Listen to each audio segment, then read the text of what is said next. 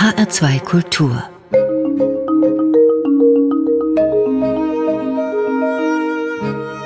Doppelkopf Heute am Tisch mit Gerhard Baum. Als FDP-Innenminister der sozialliberalen Koalition schaffte er den sogenannten radikalen Erlass ab.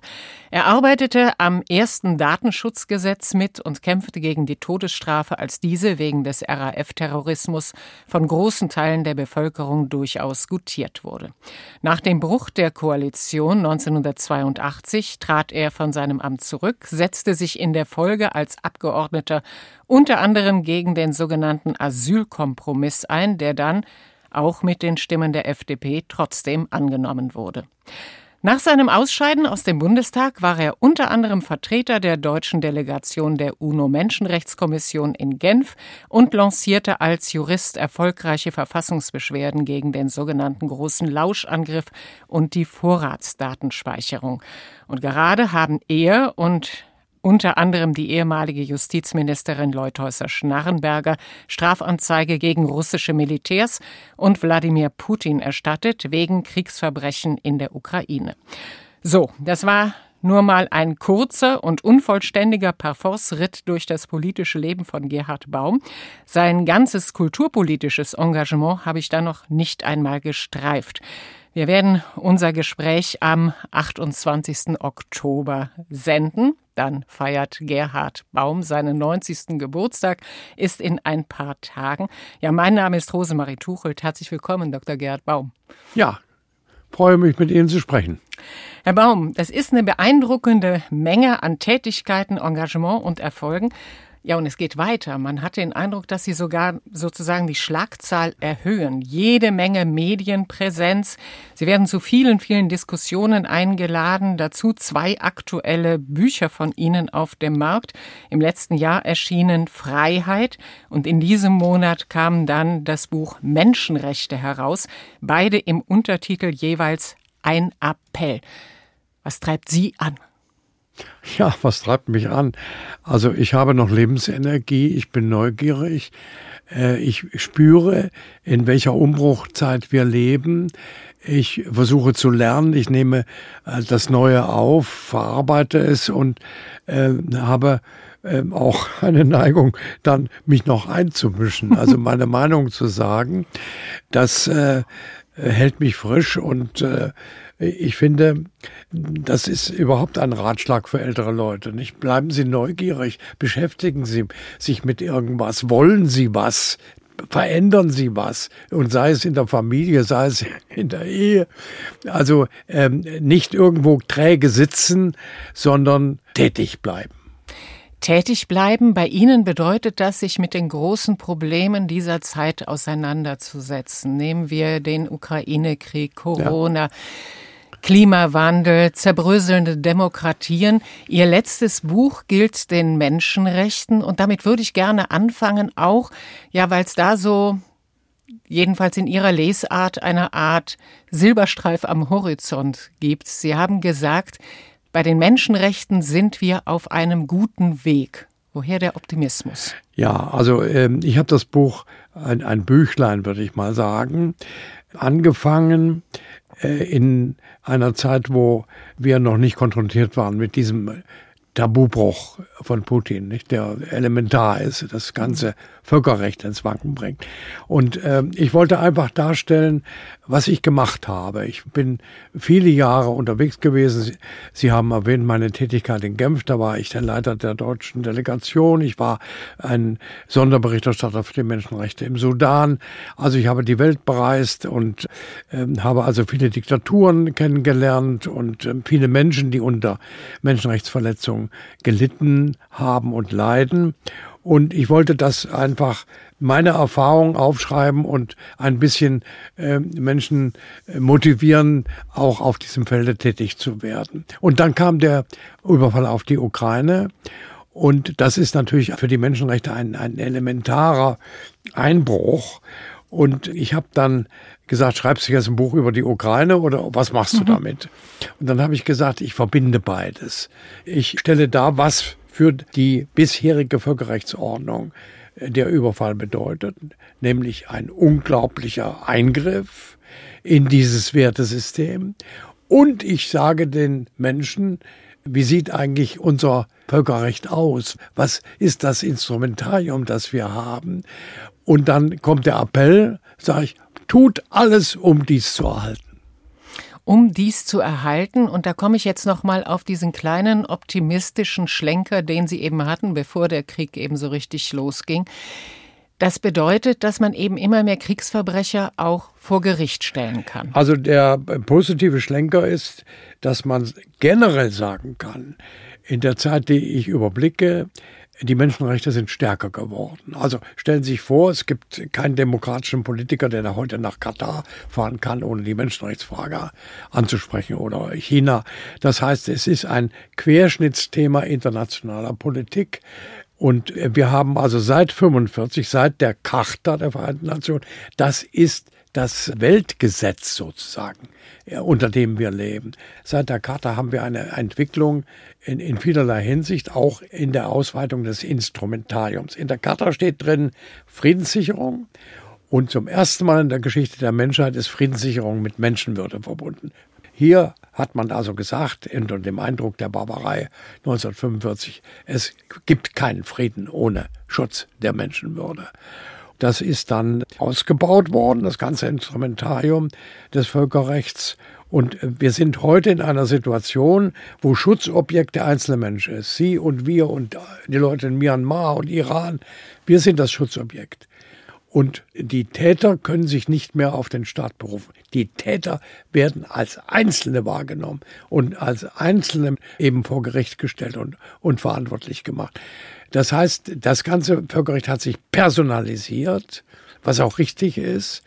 Niemand kann sich herausreden, auf Staatsbefehl in, in der Ukraine Kriegsverbrechen begangen zu haben. Das geht nicht mehr. Er ist verantwortlich. Der Kommandeur in Butscha ist verantwortlich. Also wir haben eine Entwicklung im, im Völkerrecht und im Völkerrechtsbewusstsein auch, im Menschenrechtsbewusstsein, die, die mich im Ganzen doch positiv sehen lässt. Abgesehen davon, dass es natürlich immer noch sehr viele schlimme Menschenrechtsverletzungen auf der Welt gibt. Und die schlimmste ist jetzt eben in der Ukraine. Man kann und muss auch sagen, auch vielen jungen Leuten, die sich engagieren, resigniert nicht, es ist nicht umsonst, was ihr macht. Und selbst wenn ihr nur einzelne Menschen erreicht, die leiden, irgendwo politische Gefangene sind, unterdrückt und gefoltert werden, wenn die spüren, ihr seid auf ihrer Seite, ihr unterstützt sie, dann ist das schon viel. Gerhard Baum ist heute mein Gast im HR2 Doppelkopf. Sie haben es schon öfter angedeutet, den Ukraine-Krieg, der Sie, glaube ich, im Moment ganz besonders beschäftigt. Und Sie haben, ich habe schon gesagt, auch mit einigen gegen diverse russische Militärs Anzeige erstattet. Ist das ein symbolischer Akt?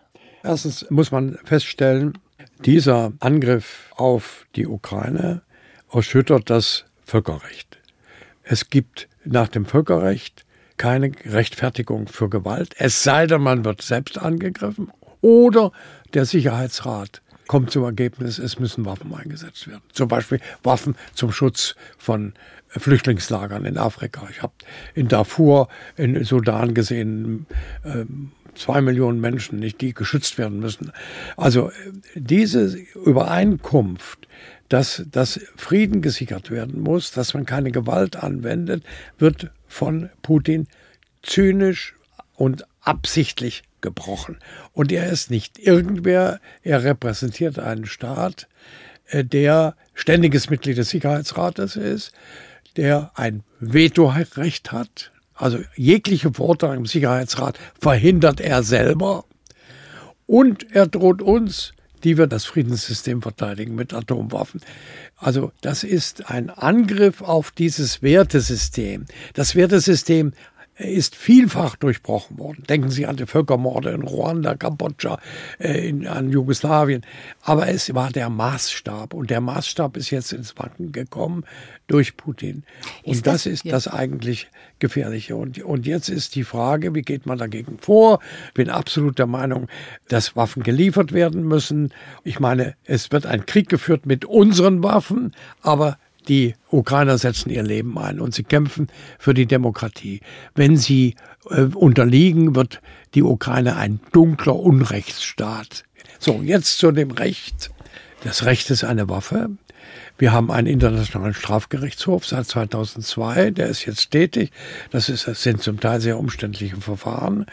Und wir haben, das ist das Neue hier in Deutschland, ein Völkerstrafrecht seit 2002.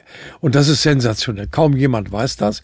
Wir können Straftaten, Kriegsverbrechen, Verbrechen gegen die Menschlichkeit hier verfolgen, auch wenn nicht der geringste Bezug zu Deutschland besteht.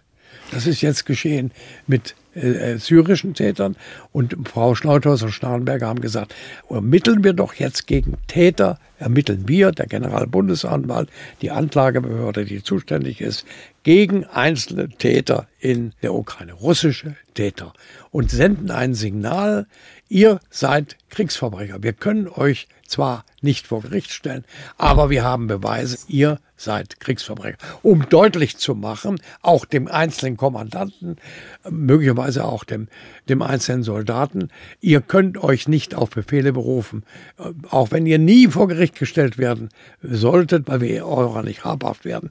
Ihr habt gegen das Völkerrecht verstoßen. Ihr seid strafbar. Und dieses Signal wollten wir setzen und wir warten mit Ungeduld auf die Entscheidung des Generalbundesanwalts. Gerhard Baum im HR2 Doppelkopf. Jetzt würde ich aber ganz gerne doch mal interessehalber schlicht und ergreifend fragen. Sie bestehen so auf der Einmaligkeit dieses Vorfalls in der Ukraine. Ein anderer Staat, auch Vetomacht, hat einen Krieg vor gar nicht so langer Zeit mal vom Zaum gebrochen, unter Angabe von, wie sich nachher herausstellte, erlogenen Gründen. Ich meine die USA und den Irakkrieg. Ja, ja. Ist das vergleichbar? nein, das ist ja auf heftigen Widerstand gestoßen. Äh, übrigens, die Lage war ja auch ein bisschen anders. Nicht? Die Ukraine war ein friedlicher äh, Nachbarstaat von Russland. Erinnern wir uns, was im Irak passiert ist. Da gab es einen Diktator Hussein, der die Menschen gefoltert hat, der sein Land unterdrückt hat. Alles nicht eine Rechtfertigung für den Angriff, aber doch bitte eine andere Situation. Äh, also ähm, es ist offenkundig, dass das ein Verstoß war. Das ist nie geleugnet worden. Und ähm, ich kriege das oft zu hören. Warum klagen Sie nicht die Amerikaner an? Da gibt es formale Gründe, aber äh, im Grunde ist man nur glaubwürdig, wenn man auch seine Freunde kritisiert. Aber man klagt sie nicht an. Das geht hier gar nicht. Gut, doch, man hätte, man hätte, da gab es ja Versuch, Ramsvoll vor, vor Gericht zu bringen. Das ist juristisch gescheitert. Nein, also die Situation ist jetzt viel dramatischer, mit viel größerer Auswirkung auf das gesamte Weltgeschehen. Herr Baum, wie kommen wir denn jetzt raus aus diesem Krieg? Also was soll man machen? Sie haben eben schon ein Plädoyer für Waffenlieferungen gegeben. Putin droht mit Atomwaffen.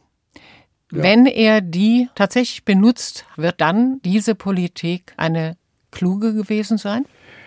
Na, also er, er spielt natürlich mit unserer Angst. Nicht? Der Einsatz von Atomwaffen wäre eine solche Zäsur, ist kaum vorstellbar was da passieren wird. Also zunächst einmal würde er einen Teil seiner Verbündeten verlieren, nicht?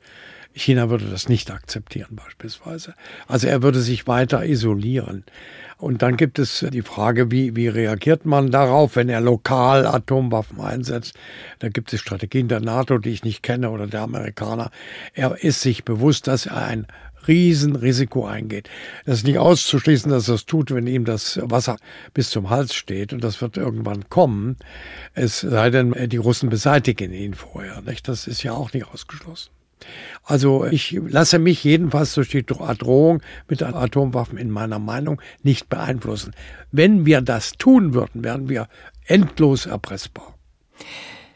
Eine andere Sache, die mir so ein bisschen fehlt, ist, wir reden nur noch über Waffen. Also viele werden da auch zu Waffenexperten, über die man sich dann auch so ein bisschen wundert. Worüber so gut wie gar nicht gesprochen wird, ist ja Diplomatie zum Beispiel. Es wird immer gesagt, das ist im Moment nicht möglich. Glauben Sie, dass da im Hintergrund doch Fäden gesponnen werden? Also wir reden nicht nur über Waffen. Wir helfen natürlich der Ukraine überhaupt ökonomisch über die Runden zu kommen. Natürlich, genau. Nicht? Und vergessen wir nicht, wir helfen äh, den Flüchtlingen. Das Normale wäre natürlich, Diplomatie einzusetzen. Aber erstens äh, geht das nur mit der Ukraine. Und ich kann mir eigentlich nicht vorstellen, was da rauskommen soll. Ne? Sollen die Gebiete russifiziert bleiben? Sollen sie unterdrückt bleiben? Gibt Putin ein, zieht er sich zurück? Oder kann die Ukraine akzeptieren, dass dieses überfallene, besetzte Land in russischer Hand bleibt? Wie soll ein Kompromiss aussehen? Kann ich mir nicht vorstellen.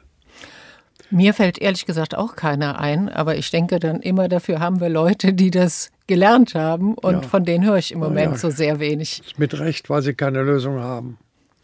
Nicht? Also wissen Sie, Putin, Russland ist ja nicht Russland. Es gibt das andere Russland, wie es das andere Deutschland gegeben hat und nicht nur das Nazi-Deutschland.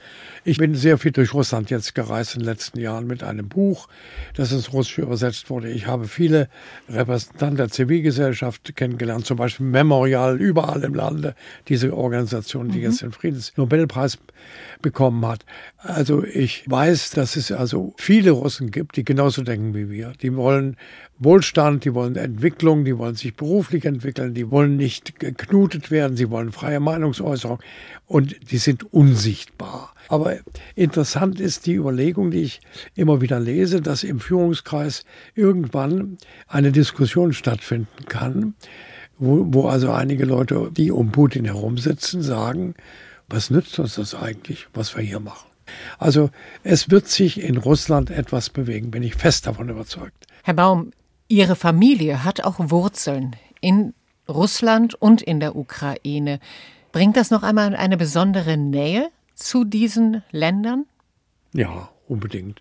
Also ich hatte äh, eine russische Mutter. Meine Großeltern sind geflohen vor der russischen Revolution 1917 nach Berlin. Meine Mutter war also eine russische Emigrantentochter und hat aber nie verleugnet, dass sie Russin ist. Und in ihrer ganzen Mentalität hat sie dieses Russischsein bis zu ihrem Lebensende gepflegt. Ich war so umgeben von russischsprachigen Leuten. Wir haben russische Ostern gefeiert. Wir haben eine, eine ganz enge Beziehung zur russischen Mentalität äh, habe ich äh, dadurch entwickelt. Leider nie Russisch gelernt. Und die Bindung zur Ukraine ist weniger stark. Aber wie gesagt, mein Großvater ist in Charkow geboren. Ich weiß nicht viel von dieser seiner Vergangenheit. Ich würde zum Beispiel gerne mal wissen, hat er Ukrainisch gesprochen oder Russisch? Und wie mhm. ist er nach Moskau gekommen? War dann ein erfolgreicher Unternehmer. Aber es ist so, ich habe immer emotionale Beziehungen zu Russland gehabt. Unendlich oft, da zum ersten Mal 1966 als Leiter einer politischen Delegation, war neugierig auf Russland und habe eine große Sympathie für Land und Leute. Umso schmerzhafter zu sehen, was sich ja. da jetzt abspielt. Ja. Gerhard Baum, wir kommen zur ersten Wunschmusik die Sie sich gewünscht haben. Da steht auf meinem Zettel Johann Sebastian Bach Prälude 1 aus der Suite Nummer 1 in G-Dur. Und Sie haben sich gewünscht, dass Pierre Fournier spielt. Warum? Na gut, das ist einer der ganz großen äh, Cellisten, die ich kenne. Und ich hätte auch Rostropowitsch zum Beispiel nehmen können. Ein Freund meiner Mutter, nicht? Also ah. habe ich, hab ich, ist mir hinterher eingefallen. Aber alle spielen Bach wunderbar.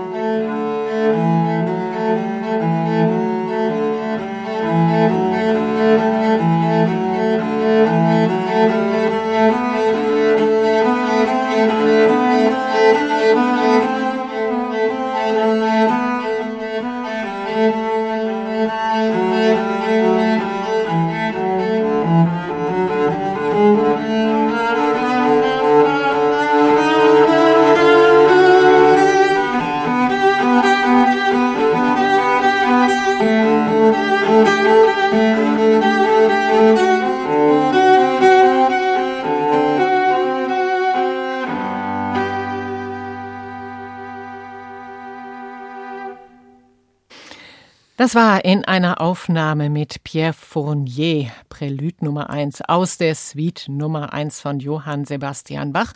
Gehört haben wir diese Musik auf Wunsch meines heutigen Studiogastes im HR2 Doppelkopf.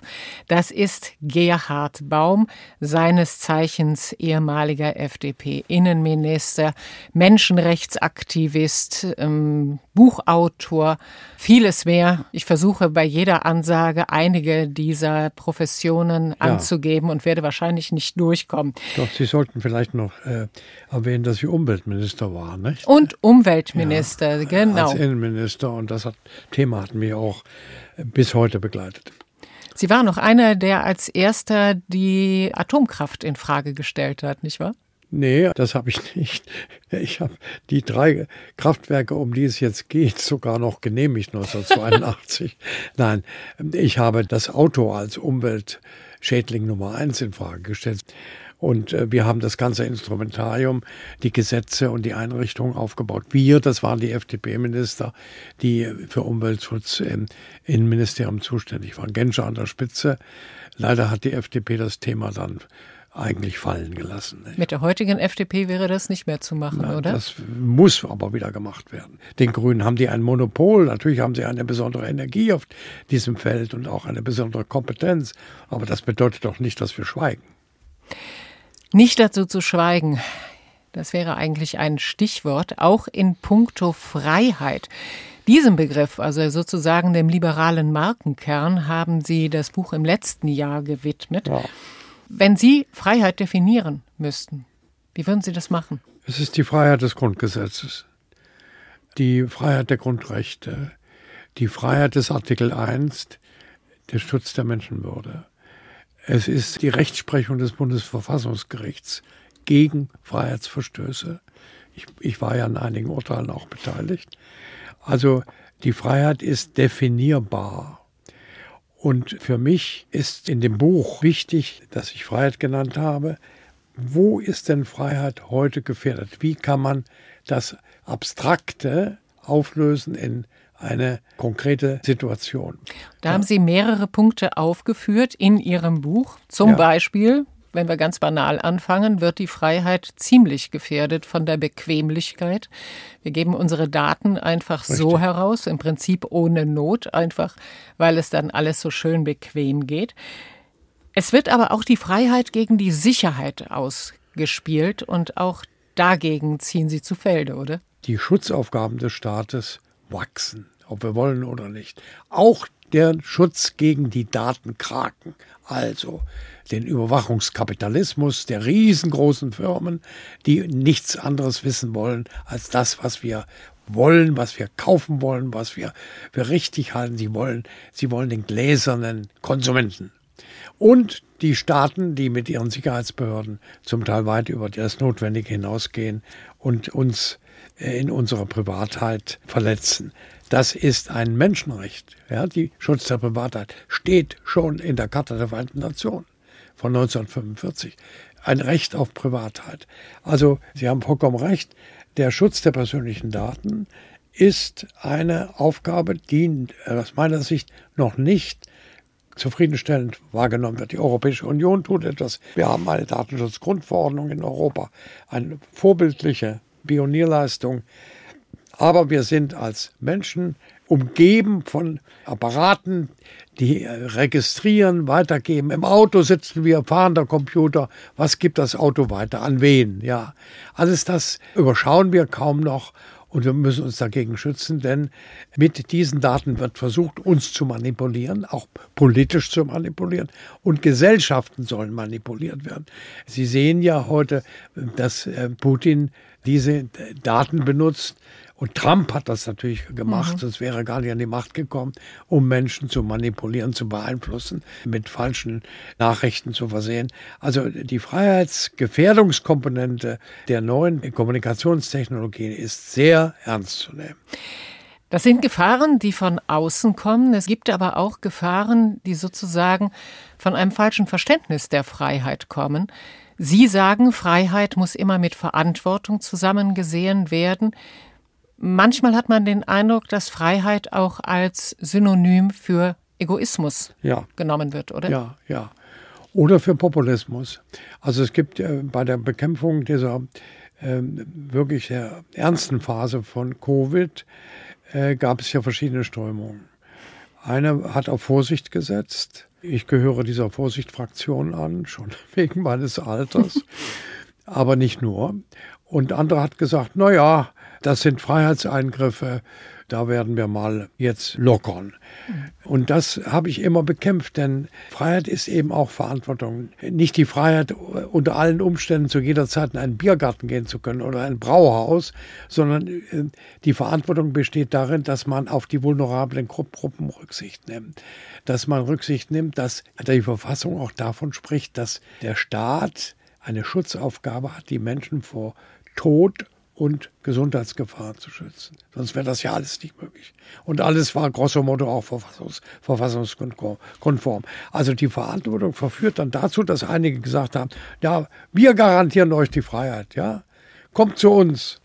Im Wissen, dass das reiner Populismus war, durch die Sachlage nicht begründet war. Und das äh, ist also gefährlich, dass die, die Berufung auf Freiheit dazu führt, dass das Gemeinwohl leidet. Vor dieser Verführung konnten sich diverse Parteifreunde von Ihnen aus der FDP auch nicht schützen. Das stimmt. Das habe ich auch gemeint. Sie haben mal gesagt, ich widersetze mich einem eindimensional ökonomischen Liberalismus. Liberalismus bedeutet für mich mehr Solidarität, mehr Gerechtigkeit und mehr Gemeinschaft. Herr Baum, wie viele Ihrer Parteifreunde aus der heutigen FDP würden da applaudieren? Naja, also ich bin, wenn Sie so wollen, ein Anhänger des sozialen Liberalismus. Das haben wir mal als FDP definiert in einem legendären, inzwischen legendären Programm, dem Freiburger Programm mhm. von 1971. Also Freiheit verbunden mit Verantwortung, mit sozialer Verantwortung vor allen Dingen auch. Ähm, natürlich auch mit Verantwortung dafür, dass die Menschen sich entwickeln können, dass sie Bildungschancen haben. Ähm, also in, in vielerlei Hinsicht ähm, eine Verantwortung, die nicht nur auf den Markt und seine Ergebnisse und seine Effizienz setzt, sondern ethische Maßstäbe anlegt. Das ist meine Grundüberzeugung. Und in diesem Programm steht auch drin, eine, eine Gesellschaft, die nicht auf Gerechtigkeit setzt, hat ein Freiheitsproblem. Und die FDP hat sich seit 1982 langsam von diesen Grundsätzen entfernt, wurde immer neoliberaler. Nein, ich plädiere dafür, dass noch sichtbarer wird, dass die FDP auch diese Verantwortung hat. Natürlich muss der Markt funktionieren. Natürlich brauchen wir Wachstum, wirtschaftliches Wachstum, um mit all den Krisen fertig zu werden. Klimawandel geht nicht ohne wirtschaftliches Wachstum. Wir müssen das auch bezahlen können. Und die, FDP ist eine, eine Stimme wirtschaftlicher Vernunft, wenn sie es richtig macht, auch in der Ampel. Sie ist da unverzichtbar. Sie müssen deutlicher sagen, warum sie unverzichtbar ist und sich nicht immer über die Ampel nur beklagen. Nicht? Ja, sie beklagt sich ja nicht nur, sie steht zum Teil auch für feste Vorstellungen, wo mittlerweile eine Mehrheit in der Bevölkerung sagt, wieso eigentlich nicht? Also wir haben ein Energieproblem, wir haben ein Klimaproblem. Glauben Sie, dass wir noch mal 100 Stundenkilometer auf der Autobahn bekommen? Noch nicht vielleicht 100, aber vielleicht 120. Aber auch mit der FDP? Ich weiß es nicht. Das ist ein Symbolthema. Ich finde, in, in so einer Situation müssen äh, die Parteien äh, sich den Veränderungen stellen, auch den Realitäten. Und ich hätte das mit der Geschwindigkeitsbeschränkung längst gemacht, aber für die FDP ist das äh, offenbar ein Tabu bis heute. Nicht? Aber, aber das Erstaunliche ist, sie hat ja damit keinen Erfolg. Sie hat sie alle Wahlen verloren. Nicht? Ja, aber ähm, es ist, äh, um noch eine andere Gefahr ins Spiel zu bringen, äh, die ich sehr ernst nehme, das ist der Rechtsextremismus in Deutschland. Äh, das ist eigentlich die größte Herausforderung heute. Und der mischt sich mit Abwehrreaktionen gegen unser System insgesamt. Es gibt eine, eine Minderheit, aber eine wachsende Minderheit von Systemverächtern, die unsere Demokratie nicht mehr wollen, auch die Spielregeln der Demokratie in Frage stellen. Und das ist, abgesehen von dem Rechtsextremismus, von dem militanten Rechtsextremismus, von Antisemitismus, Rassismus, ist eine Gefahr. Und die darf nicht relativiert werden, dass es auch Linksextremismus gibt. Sie haben auch gesagt, dass da auch wieder Ihre eigene Partei zum Teil rechts blinkt. Also wir hatten das vor zwei Jahren, da wurde in Thüringen ja, ein Ministerpräsident, ja, Thomas ja. Kemmerich, ein FDP-Mann von der AfD mitgewählt und das wurde erstmal so akzeptiert. Ja. Das war eigentlich auch ein Tabubruch, oder? Ja, aber da hat ein doch wesentlicher Teil der Partei rebelliert dagegen. Nicht? Aber es, es war schon schlimm genug, äh, dass man das überhaupt in Erwägung gezogen hat. Was mich zeitweise mehr gestört hat, war die Position äh, zu Merkel und der Aufnahme von Flüchtlingen. Nicht? Da hörte man Töne, die ich lieber nicht gehört hätte. Also da wird nicht die Bevölkerung ausgetauscht und wir sind nicht ein Unrechtsstaat mit der Anwendung unseres Asylrechts. Wir sind ein Einwanderungsstaat. Wir werden übrigens unsere Wirtschaftsentwicklung nur aufrechterhalten können mit einer großen Zahl von Einwanderern. Gerhard Baum zu Gast im HR2 Doppelkopf. Wir haben es jetzt schon öfter gestreift. Ihre Position zur Partei, in der Sie sind, ist eine kritische, ist sie eigentlich immer gewesen, jedenfalls bis auf eher kürzere Zeiten in Ihrem politischen Werdegang, wenn ich das richtig sehe. Die Frage stellt sich ja nicht nur mir, die wird auch mir gestellt, also im Vorfeld dazu, dass ich gesagt habe, ich werde mit Gerhard Baum sprechen. Frag ihn doch mal, warum er überhaupt noch in der FDP ist. ja. Naja, ich bin äh, in die FDP eingetreten, damals unter Umständen, die äh, auch schwierig waren. Äh, in Nordrhein-Westfalen gab es also ein sehr starkes Nazi-Netzwerk noch.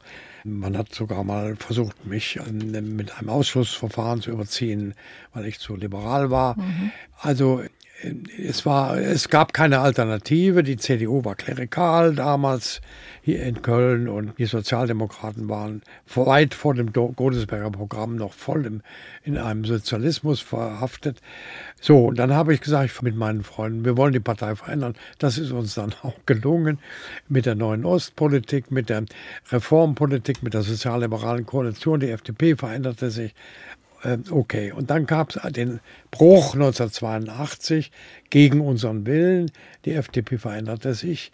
Wir sind trotzdem dabei geblieben. Burkhard Hirsch, Hildegard Hamm-Brücher und haben versucht, also unsere Liberalität einzubringen. Mit relativ wenig Erfolg, muss ich sagen. Deshalb dann die ausgeprägte Tätigkeit auf dem Feld der Menschenrechte weltweit. Ein zweites Argument, also nicht nur das Argument, ich bin schon lange dabei, sondern das zweite Argument, ich bin der festen Überzeugung, das Land braucht eine wirklich liberale Partei. Alle sind irgendwo partiell liberal, aber nicht so konsequent, wie ich mir das von den Liberalen wünsche. Also jemand, der das jetzt äh, vorlebt, ist zum Beispiel Justizminister Buschmann. Ne? Der vertritt eine Liberalität, äh, wie ich sie mir vorstelle in der ganzen Rechtspolitik. Und äh, ich bin der Meinung, wir brauchen eine liberale Partei und bin immer noch der Meinung, ich kann etwas verändern. Und die Hoffnung geben mir zum Beispiel eine ganze Reihe von jungen Leuten in der FDP, die mit mir Kontakt suchen, mit denen ich auch in Verbindung stehe. Aber nicht nur junge Leute, sondern auch Leute in der Führung, die zum Beispiel die FDP aufbauen wollen, eine Partei der Modernisierung, Deutschland zu modernisieren. Warum wird das nicht gemacht? Als, warum bündelt die FDP ihre liberalen Perspektiven nicht unter einem Dach und sagt, wir, wir haben einen Freiheitsbegriff, den wir jetzt auf bestimmte Lebenssituationen anwenden und wir wollen das Land modernisieren, wir wollen es befreien von allen möglichen Fesselungen, die da sind. Also es gäbe so viel zu tun und daran arbeite ich. So arbeite ich zum Beispiel in diesem Moment daran, dass ich Ihnen das sage und andere das hören. und damit machen Sie dann Politik innerhalb der Partei, ja. kann das sein? Herr Baum, wenn Sie sagen, Herr Buschmann würde zu diesen Liberalen gehören und es gibt auch junge Liberale, die eher in Ihre Richtung eines bürgerrechtlichen und sozialliberalen Liberalismus gehen, wäre mit denen dann etwas zu machen? Ich habe den Eindruck, das ist auch so ein Herzensprojekt von Ihnen, die Whistleblower. Sie haben Edward Snowden besucht. Sie wären für die Freilassung von Julian Assange. Würde Snowden in Deutschland Asyl bekommen? Meister Teufel. Also ich habe wirklich, ich sage das mal ganz pathetisch, als Schande empfunden, dass wir Europäer diesen Mann, der unsere Werte geschützt hat, ja, unsere Werte geschützt hat und enorme Wirkung gehabt hat durch seine Enthüllung, dass wir den nicht aufgenommen haben. Das bedrückt mich heute noch einer von 40.000 Leuten aus diesem Sicherheitsapparat hat den Mumm gehabt, zu sagen, was da passiert. Dass eben die NSA auch ja, uns überwacht. Regierungen uns, überwacht. Unsere Handys, ja. wenn sie will, können sie unsere Handys überwachen. Bis heute. Sie müssen sich vorstellen, dass das Europaparlament die Datenschutzgrundverordnung überhaupt erst äh, mit einem Schub versehen hat, nachdem die Enthüllung von Snowden da war. Ich habe ihm gesagt, Sie sind einer der Väter des europäischen Datenschutzrechts. Tja, und der sitzt in Moskau und da wird die Situation ja, jetzt, im Moment er hat sicherlich Moskau nicht mutige besser sein. Stellungnahmen abgegeben gegen das, das Antiterrorgesetz, das ja die politische, die politische Opposition unterdrückt, hat er Stellung genommen. Aber er ist jetzt zum Schweigen verurteilt, also wie alle Russen. Gerhard Baum ist bei uns zu Gast im HR2 Doppelkopf. Die zweite Wunschmusik steht an. Und, da lese ich mal ab, von Helmut Lachenmann hören wir ein Kinderspiel beziehungsweise daraus. Es sind eigentlich sieben kleine Stücke für Klavier. Wir hören Hänschen klein und danach reden wir drüber.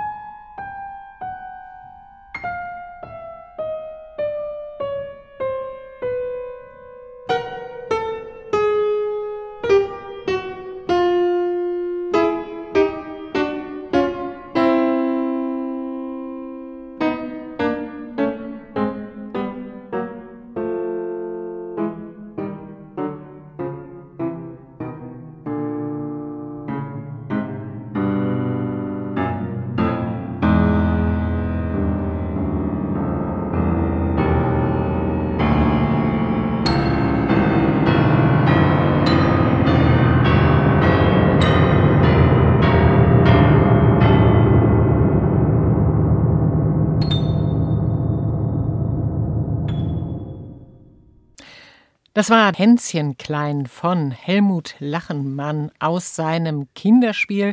Bei uns hat gespielt Marino Formenti. Das alles auf Wunsch meines heutigen Doppelkopfgastes. Das ist Gerhard Baum. Herr Baum, was hören Sie, wenn Sie diese Musik hören? Na, ich höre das, was heute komponiert wird, was für mich sehr interessant ist. Also ich bin ein Freund der zeitgenössischen Musik. Und zwar sehr beeinflusst durch meine Frau, die ist äh, Musikerin, Musikmanagerin äh, gewesen. Und äh, ich bin zum Beispiel 30 Jahre lang jetzt äh, jedes Jahr in Donaueschingen bei den Donaueschinger Musiktagen. Das ist ein Festival, auf dem nur Uraufführungen gespielt werden. Und ähm, ich bin einfach neugierig zu hören, was Zeitgenossen heute komponieren und interpretieren. Jetzt gibt es da ja viel Musik, also Das hier, finde ich, gehört jetzt nicht unbedingt dazu. Nein, aber nein. es gibt durchaus zeitgenössische Musik. Wenn man sie nicht gewohnt ist, ist es in der Tat auch ungewohnt, es zu hören. Ja, das ist der Punkt. Und das, damit diese Sperre müssen sie überwinden. Ich bedauere alle Menschen, die das nicht tun. Also zum Beispiel jetzt in Donaueschingen in diesem Jahr junge Komponisten aus der ganzen Welt, was sie produzieren, was sie, was sie im Kopf haben, was sie, was sie zum Gehör bringen und wie es interpretiert wird. Ich gebe zu, äh, die, die Nähe zu den Musikern im, im Konzertsaal ist natürlich auch eine Brücke des Verstehens. Nicht? Es überträgt Man sich die sehen, Energie oder? und so. Aber ich, ich höre das heute. Mein Ohr ist offen. Nicht? Und äh, es ist natürlich ein, ein bisschen anstrengend. Nicht? Sie können nicht einfach aufstehen. Wenn Sie in eine Ausstellung gehen, dann gehen Sie zum nächsten Bild. Schluss aus, ja. Nein, Sie müssen sich schon anstrengen. Und äh, wie Sie sich bei einem guten Gedicht auch anstrengen müssen. Und äh, ich finde, Lachmann ist, ist ein herausragender Exponent der zeitgenössischen Musik. Ein Nono-Schüler, Nono, der große Italiener. Äh, Und, ähm, Lachmann hat Empörung ausgelöst. Er hat das Instrument auch ganz anders gesehen. Die Geige hat er nicht nur als Streichinstrument gesehen, sondern er hat, er hat auch das Holz gesehen, mit dem man arbeiten kann und plötzlich Geräusche hörbar gemacht. Ich meine, wir sind von Geräuschen umgeben den ganzen Tag. Und hier haben sie Geräusche, die in einer, in, in eine Kunstform gebracht werden. Und Eine wunderbare große Oper hat er geschrieben, das Mädchen mit den Schwefelhölzern. Herrlich, ja. Nicht? Und viele Orchesterstücke, zuletzt das, äh, das zweite Streichtrio. Zu meinem Geburtstag hat er mir eine Seite abgeschrieben, Partitur aus diesem Streichtrio. Wir sind befreundet und ich achte ihn, schätze ihn als Komponisten außerordentlich. Neben vielen anderen. Das, also ich bin, bin da unterwegs und bin auch neugierig auf Leute, die ich nicht kenne. In Donaueschingen waren es vielleicht die Hälfte oder mehr Komponisten, die zum ersten Mal da waren.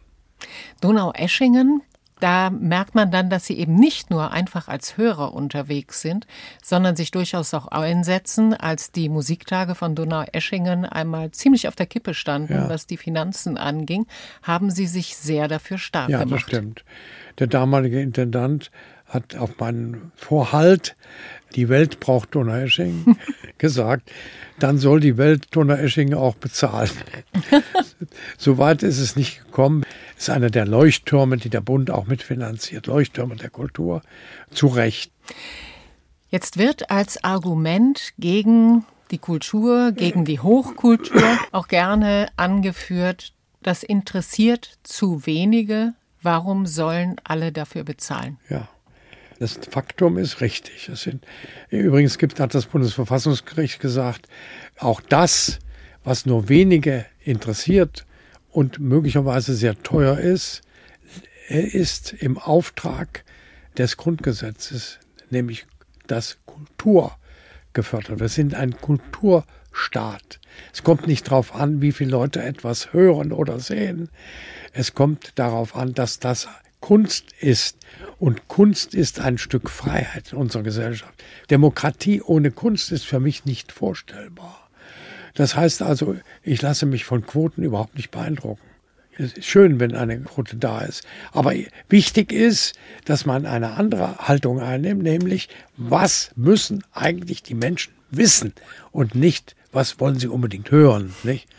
Und das ist übrigens der Programmauftrag des öffentlich-rechtlichen Rundfunks. Damit ist er begründet worden. Er ist gegründet worden, um die Demokratie zu stärken. Das heißt, seine Kernaufträge sind Information, ganz wichtig, auch Information in den vernachlässigten ländlichen Räumen, Bildung und Kultur. Unterhaltung auch, gut, Sport, aber er darf nicht vergessen, dass er einen Auftrag hat in dieser Demokratie, einen Kunstförderungsauftrag, auch für eine Kunst, die nur Minderheiten interessiert und sich nicht rentiert. Herr Baum, was man in diesem Gespräch tatsächlich hören konnte, viel Engagement, viel sich einlassen auf Neues. Ich versuche immer noch herauszubekommen, was es ist, was es Ihnen offensichtlich so leicht macht, in Ihrem Alter jung zu bleiben. Ist es das? Ja, also ich wehre mich nicht gegen den Alterungsprozess. Ähm, ich richte mein Leben auf das Ende ein. Aber ich gebe dem Tod keine Herrschaft über mein Leben. Also jeden Morgen, wenn ich aufstehe, habe ich äh, etwas vor. Mhm. Und das bewegt mich mitunter stundenlang. Ja, also bevor ich wieder sage, mein Gott, du musst endlich mal deine Tabletten nehmen. Ja, also ich, ich äh, fühle mich motiviert aus vielerlei Gründen und spüre, dass ich noch etwas bewirken kann. Ich will mich nicht überschätzen, aber ich kann Einfluss nehmen und möchte das auch. Und ich habe eine, eine Frau, ohne die ich die Lebensenergie gar nicht so bewahrt hätte. Und ich habe eben immer ein Ziel. Manchmal mehrere nebeneinander, sehr verwirrend und manchmal auch ein bisschen chaotisch, aber äh, irgendwo kommt es dann zu einem guten Ende. Das heißt, auf dem Sofa sitzend und einfach mal nichts tun, so kann man sich Gerhard Baum überhaupt nicht vorstellen. Ja, einfach nichts tun, ja, lesen. Lese unheimlich viel und bin neugierig auch auf die Literatur von heute, lese aber auch sehr viel Klassiker. Was ich mir überlegt habe, ist, was einem vielleicht auch das Jungbleiben erleichtern kann, wenn man denn so aktiv ist wie Sie und auch so erfolgreich und auch eine solche Präsenz hat. Ich kann vielleicht verraten, dass Sie nach Aufnahme dieses Gesprächs gleich zum nächsten eilen und nachmittags ist dann noch eines, dass Sie sozusagen gefeit sind vor einer Gefahr, die doch viele alte Menschen erleben, so einem Verlust der Wichtigkeit und einem Verlust der Bedeutung. Wie weit hilft Ihnen das? dass sie naja, immer noch so äh, wahrgenommen werden. Ich hätte mir das nie vorgestellt, verstehen Sie, in meinem neunten Lebensjahrzehnt das alles nochmal tun zu können und diese Wirkung zu haben. Aber Gut, ich bin nicht von Eitelkeit frei und freue mich natürlich, wenn ich wahrgenommen werde. Aber es ist doch unvorhersehbar gewesen, unabhängig vom Geburtstag. Ich merke zum Beispiel, wenn ich Reaktionen bekomme auf einen Fernsehauftritt, in dem von dem Geburtstag die Rede war, dass die Menschen gar nicht so sehr darauf eingehen, sondern auf das, was ich gesagt mhm. habe. Und das ist mir viel wichtiger. Gibt es denn irgendwas, was besser wird im Alter? Also eine Hoffnung wäre zum Beispiel, man wird auf einmal unglaublich gelassen. Ja, also eine gewisse Gelassenheit kommt. Zum Beispiel bin ich sehr viel kritisch an der Unterscheidung dessen, was wichtig ist oder unwichtig. Musst du das unbedingt wissen? Musst du das lesen? Musst du da hingehen? Musst du diesen Menschen treffen, mit dem du nichts mehr gemeinsam hast? Also man wird sehr viel wählerischer. Mhm. Äh, ich habe jetzt zum Beispiel ganz andere Freunde als vor 20 Jahren, ganz neue Freundeskreise, ja. In den letzten 20 ja. Jahren nochmal. Mhm. Jetzt, auch, in Bezug zum Beispiel im Bereich des Rechtes, ja, habe ich sehr viel im Bereich äh, des Völkerrechts jetzt bewegt. Und äh, da habe ich äh, hier in Köln jetzt einen Freundeskreis, der ganz neu entstanden ist. Nicht? Wie gesagt, dieses Gespräch senden wir genau zu Ihrem Geburtstag am 28. Oktober. Wenn Sie sich jetzt schon mal ein paar Wünsche überlegen könnten, was wünschen Sie sich für die Zukunft? für das Land. Hm, zum Beispiel. Dass wir mit Standfestigkeit die Krisen meistern, dass wir eine Regierung haben, die nicht Unsicherheit ausstrahlt, sondern Sicherheit und Handlungsfähigkeit. Eine Regierung, die weiß, dass sie ohne Alternative ist, wird keine Neuwahlen geben, es gibt keine andere Mehrheit und die Krise ist da. Also eine, eine Regierung, eine Bundesregierung, die sich zusammenrauft, eine Opposition, die zwar äh, kritisiert, aber doch das Gemeinsame im Auge hat, also ernsthaft kritisiert. Ich wünsche mir auch, dass wir unser, unser Leben verändern. Seit Jahrzehnten wissen wir, wir leben über unsere Verhältnisse, wir leben auf Kosten der künftigen Generation. Was machen wir eigentlich? Ist das jetzt eine Zeit der Besinnung? Das würde ich mir wünschen. Und was wünschen Sie sich für sich ganz persönlich? Ja, dass der Körper noch mitmacht. Dass man noch die eine oder andere Reise machen kann, dass man anderen Menschen nicht zur Last fällt und dass man aktiv bleiben kann. Ihnen alle guten Wünsche und damit bedanke ich mich ganz herzlich für dieses Gespräch. Heute war Gerhard Baum mein Gast im HR2 Doppelkopf. Und wir haben jetzt noch eine Wunschmusik von Ihnen, George Ligeti, Hungarian Rock for Cembalo mit Elisabeth Chojnacka. Darf ich mich vorher bei Ihnen bedanken? Sie haben mir zu einem sehr anregenden Gespräch verholfen. Und jetzt sollten die Hörer mal Ligeti hören. Das ist ein Klassiker der zeitgenössischen Musik. Ich bedanke mich. Mein Name ist Rosemarie Tuchelt.